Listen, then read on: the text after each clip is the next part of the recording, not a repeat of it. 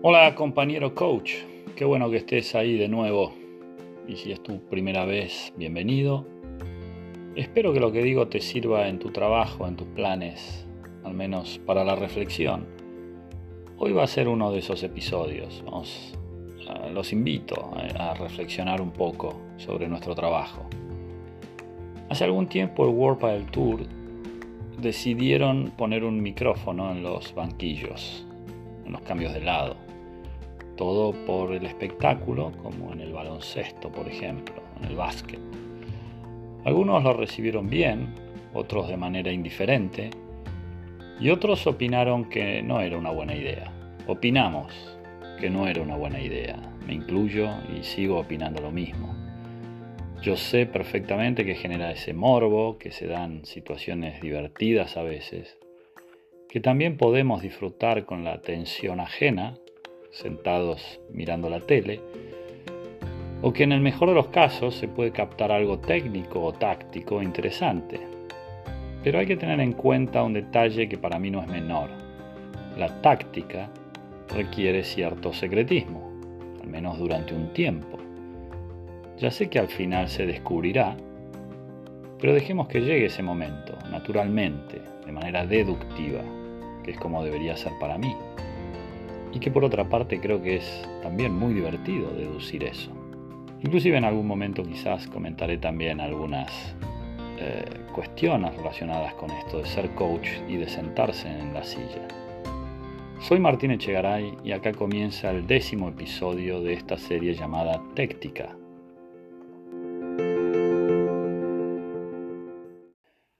Pero siguiendo con aquel tema, habrás visto, coach, que los diferentes entrenadores de la élite tienen estilos, diferentes mensajes, posturas, modos, lenguajes diversos, etc.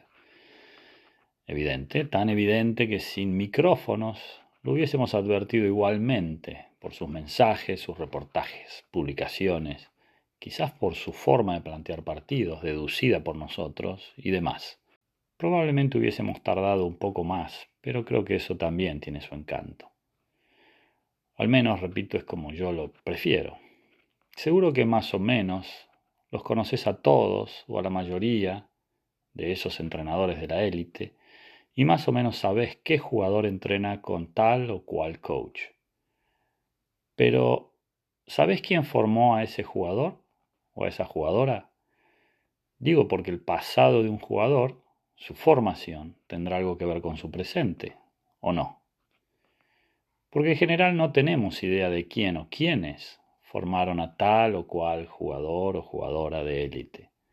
Alguien podrá decir que esto es razonable, en la consecuencia de que ahora estos jugadores son conocidos y por añadidura sus entrenadores son conocidos. Puede ser, pero ustedes compañeros, ¿no les interesaría saber cómo fue el proceso? ¿Quiénes estuvieron a cargo antes? A veces los que estuvieron a cargo antes puede ser que hubiesen hecho bien las cosas en la mayoría de los casos, ¿no? Y a veces es lo contrario. Por ejemplo, que un jugador despegó después de un proceso que no lo dejaba despegar por haber hecho un cambio de entrenador.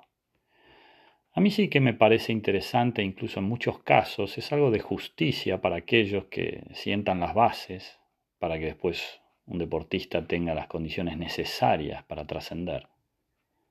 Derivado de un proverbio árabe, alguien, creo que fue un entrenador de fútbol, dijo alguna vez que la carrera de un entrenador se crece a la velocidad de una palmera y se cae a la velocidad de un coco.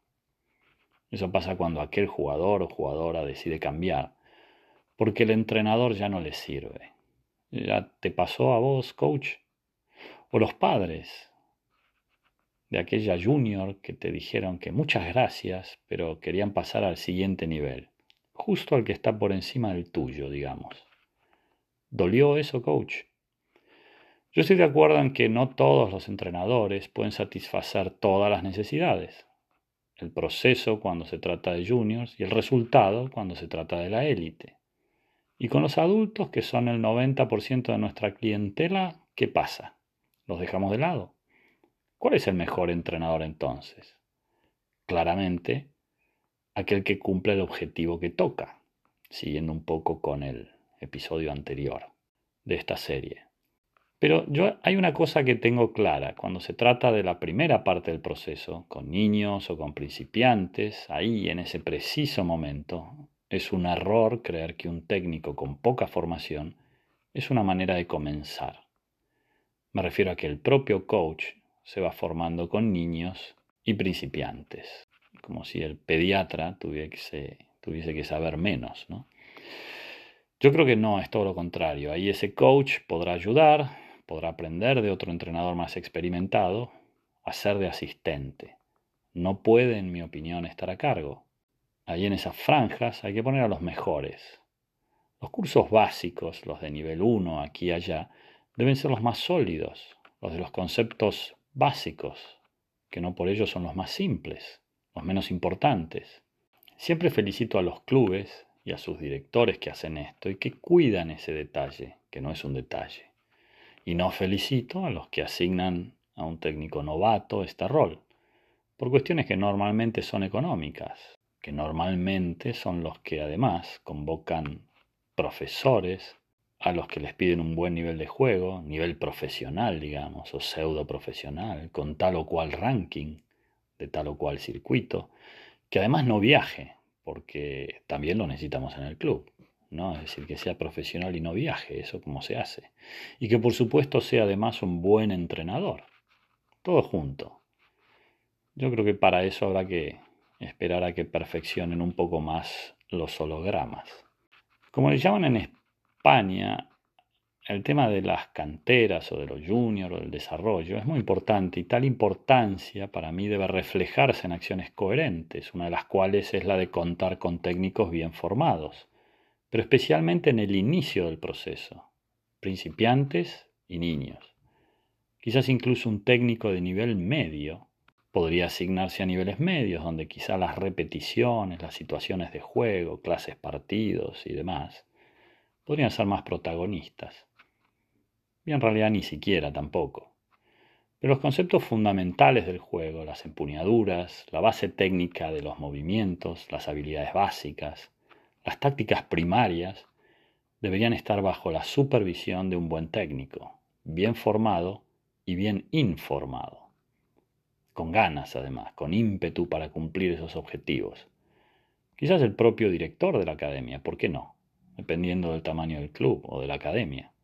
Porque además, una técnica correcta, bien enseñada al comienzo, disminuye lesiones y por lo tanto ausencias en las clases, genera más afición y fideliza clientes, asegura que los jugadores crecen entendiendo las reglas, los protocolos del deporte, el deporte entero. A mí me gusta decir que no somos meros enseñadores de golpes, enseñamos el deporte entero.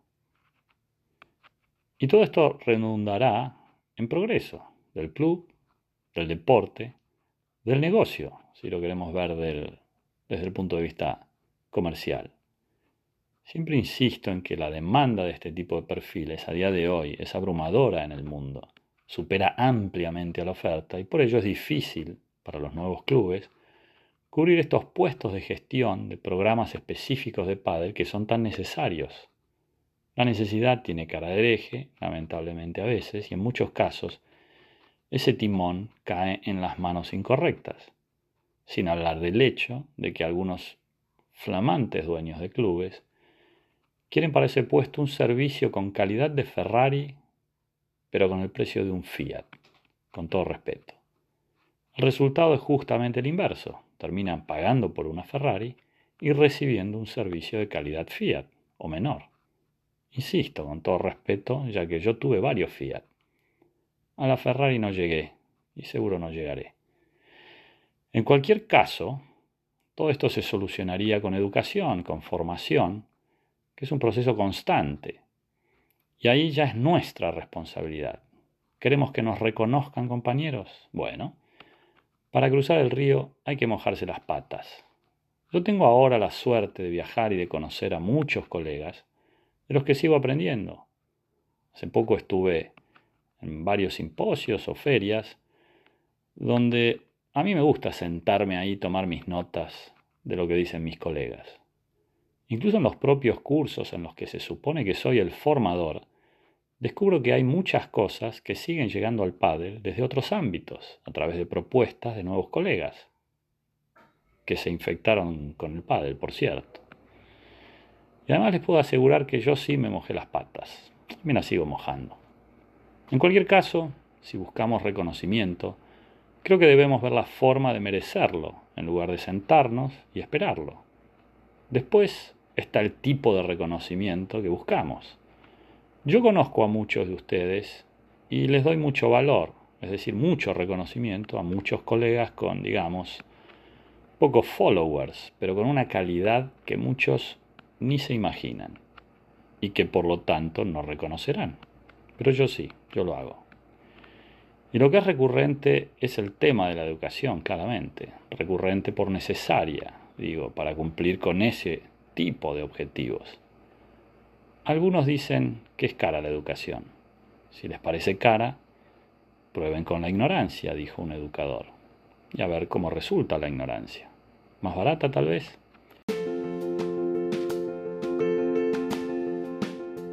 Y en este punto no me refiero a los típicos cursos de pádel, no, no, solamente, hay, hay, mucho ahí fuera para hacer crecer nuestra capacidad y si te interesa ese aspecto, para hacernos más reconocidos, que no es lo mismo que ser conocidos, ¿no te parece, coach? Hasta la próxima.